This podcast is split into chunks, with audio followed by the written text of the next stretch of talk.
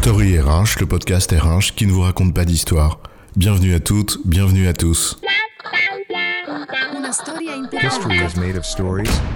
Dans cet épisode, nous allons nous interroger sur le sentiment de juste récompense et nous demander s'il s'agit d'une affaire de seuil, et si oui, lequel. C'est pas compliqué, tu sais. Une politique de rémunération, c'est la combinaison de deux facteurs. Compétitivité externe et équité interne. On a des outils pour ça. Des évaluations de postes, des classifications, des enquêtes de salaire. Bref, c'est mathématique. Sauf que les deux facteurs dont tu parles, si on se met du côté du collaborateur ou du candidat, eh ben c'est une affaire de perception.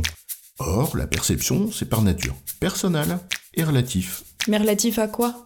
Et si le sentiment de juste récompense était une affaire de seuil? C'est quoi l'histoire?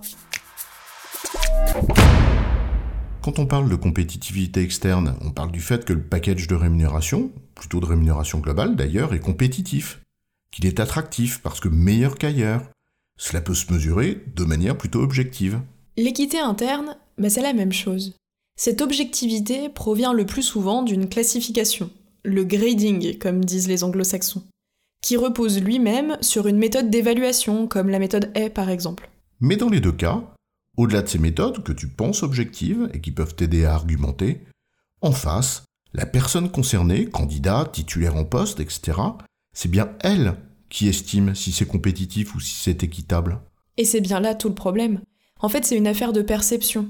La question sous-jacente, par conséquent, c'est bien celle de savoir ce sur quoi tu fondes cette perception, ce sentiment d'équité. On l'a régulièrement dit, l'engagement suppose de réunir trois paramètres. Adhérer au projet auquel on te demande de contribuer, disposer de moyens d'apporter ta contribution, ta pierre à l'édifice, et finalement que tu en tires une reconnaissance financière et morale que tu estimes juste au regard des efforts que cette contribution t'a demandé. Le sentiment. J'estime que c'est juste ou pas. Et tout le monde estime ça à sa façon. Oh, moi je suis moi-même la mesure de toute chose, de l'infiniment grand à l'infiniment petit, et de tout ce qu'il y a entre les deux. Ouais, ça va les chevilles? Mais en même temps, c'est pas si faux. Tu estimes en fonction de quelque chose, d'un point de repère, ou de plusieurs points de repère. Or, les points de repère de plusieurs personnes, même s'ils sont par nature différents, ont peut-être des points communs. C'est là où la question des seuils peut nous éclairer. Dit autrement, il y a un seuil à partir duquel tu estimes qu'être au-dessus, c'est un avantage, être en dessous, une injustice. Or ce seuil, le plus souvent une sorte de fourchette, eh bien tu le construis intuitivement par comparaison. La première des comparaisons, c'est en effet ce que l'on peut appeler la norme sociale. Mieux ou moins bien que les autres. Mais lesquels autres? Tes collègues du même étage parce qu'ils ne sont pas loin et que tu papotes à la machine à café avec eux et que les avis sur le caractère plus ou moins juste de la dernière prime fusent à chaque gorgée de café? Ou les personnes qui exercent le même job que toi, dans la même entreprise, dans le même secteur d'activité, ici, ailleurs? Bref, tu estimes à l'aune de la norme à laquelle tu te compares. Et la norme est tout sauf normale, puisqu'elle est aussi variable. La norme de quoi? De qui? La question est d'autant plus complexe qu'elle se pose aussi sur d'autres sujets intimement liés à cette question de l'équilibre contribution-rétribution. Les efforts que tu estimes normaux à fournir, par exemple, ils sont aussi liés à l'appréciation d'une norme sociale, qu'elle soit avérée ou véhiculée par des images d'épinal. Dans ma cuisine, autant te dire qu'on n'est pas des tirs au flanc. Les flancs, on les prête au fouet. Qu'on manie pour battre les œufs, pour faire des flancs. Alors on ne va pas en faire tout un flanc, si tu bosses beaucoup. Alors que chez nous, on y va doucement, sans se presser, en mode travailler c'est trop dur et voler c'est pas beau, bref, un seuil qui varie selon ce à quoi tu es habitué ou que tu connais. La qualité de l'information des agents comme déterminant, on y reviendra. Cette question du seuil, elle vaut autant pour ce qui te semble normal comme effort à consentir, ta contribution, que pour ce que tu estimes juste comme récompense, ta rétribution. Donc tout l'équilibre, contribution, rétribution, dépend de la pertinence de la norme à laquelle tu te compares, donc de ton degré de connaissance de ce qui se passe au-delà de ton périmètre immédiat. Ça renvoie aux travaux de l'économiste George Akerlof sur l'importance des comportements en économie et à sa théorie sur l'asymétrie de l'information.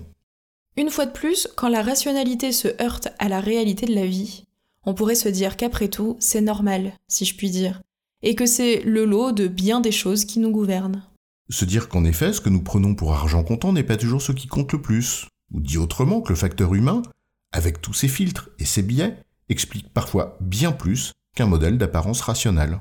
On perçoit là une des limites du taylorisme et son approche dite scientifique du travail et son fameux One Best Way. Or, de nombreuses représentations, façons de penser qui irriguent les pratiques de gestion, comme les pratiques managériales en entreprise, en sont toujours, consciemment ou pas, très fortement teintées. Dans le même temps, l'entreprise n'aime pas la subjectivité, elle aime bien prévoir, elle aime peu les surprises. Notamment parce qu'à la fin, un compte de résultats ou un bilan, eh ben, ça laisse peu de place à l'improvisation. Sauf que là aussi, il s'agit d'évaluer. Tiens, la manière dont on évaluait l'amortissement du goodwill, par exemple. Bref, tout est relatif, comme disait le grand chef. Ainsi, si la gestion classique d'une politique de rémunération exige des méthodes professionnelles qui laissent peu de place à la subjectivité, les acteurs, eux, le sont. Ne pas tenir compte de leurs sentiments quant à l'équilibre contribution-rétribution, c'est donc se heurter à des incompréhensions qui sont souvent peu réconciliables. Or, si ces perceptions reposent sur des références, l'entreprise a tout intérêt à en élargir le périmètre et à en faire la pédagogie. En résumé, la juste récompense ou le sentiment d'équité est un sentiment. Or celui-ci se forge souvent par comparaison à ce que l'on considère consciemment ou non comme normal. Tenir compte de cette subjectivité est important dans la gestion de l'équilibre contribution-rétribution d'une entreprise qu'on ne peut limiter à un seul exercice technique. J'ai bon chef? Oui, tu as bon, mais on va pas en faire toute une histoire.